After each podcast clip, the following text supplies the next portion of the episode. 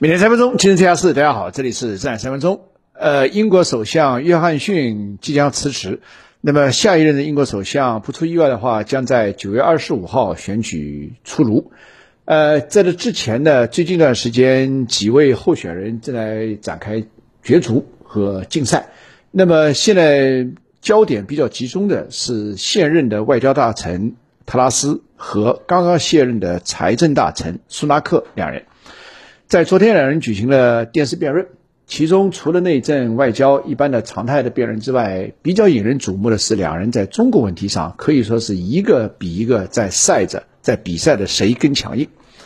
特拉斯表示，他如果上任的话，一定不会对中国心慈手软。然后呢，呃，将关闭在英国境内的三十多个这个中国的孔子学院等等，将警惕中国的啊一二三四等等。另另一边，像刚刚卸任财长的这个苏纳克呢，也表示他上任之后也不会心慈手软，也会强硬等等。好，那么这个呢，让人感到不说大跌眼镜儿，至少也是要引起一定的重视。这里面大概话分两边说，一边呢。这里面有西方政坛内部的演戏的成分在里面，因为竞选嘛，都要双方比的，啊，谁对共同的敌人更加强硬，所以在这个问题上，他们也是所谓的政治正确啊。那么只要坦率的讲，就跟中国宁左无右一样，只要对中国更强硬，那么就能够博得好感。但是至于上台之后，就另当两说了。啊，那么叫不在其位不谋其政。上台之后呢，为了实际利益，另当两说。但是问题是，我们要思考问题：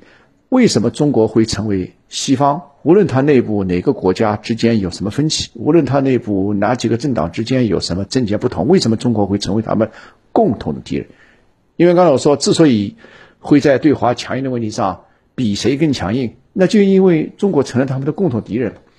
那么这个如果说是我们反过来看，这个二零一六年、二零一五年，其实当时中国和英国的关系，当时我们有一个说法叫中英关系黄金十年，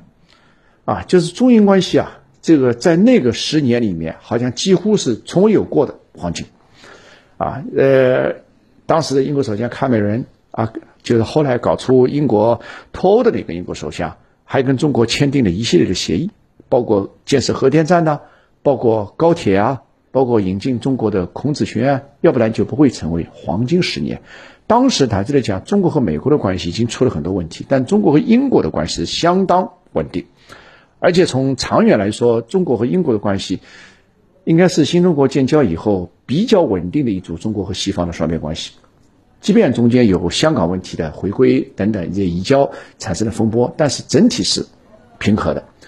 英国是一九五零年最早承认新中国的国家，法国是一九六四年就与中国建立了外交关系啊。当然这是历史，但是也说明这个国家它有它的理性务实的一面。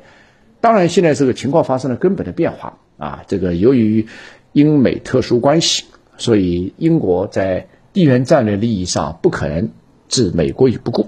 但是中英关系本身其实就孤立的层面上还是有。搞好的基础和空间，在这点上呢，我觉得我们一方面要深刻认识西方对华的在比烂，在比强硬，但另一方面从战略更加深刻的是这个原因上要思考何以至此。第三个呢，从策略层面上，甚至也可以说是战略层面上，还是可以来运作，究竟有没有还旋的空间？我想这短短的四分钟节目，其实蕴含着。很多信息共有识之士一起思考。谢谢大家。上周六，邱博士主持的关于下半年中国经济和房地产机会和风险的镇海面对面直播节目已经结束。还没收听或者感兴趣的朋友，欢迎在评论区留言直播回放，获取直播回放链接进行收看。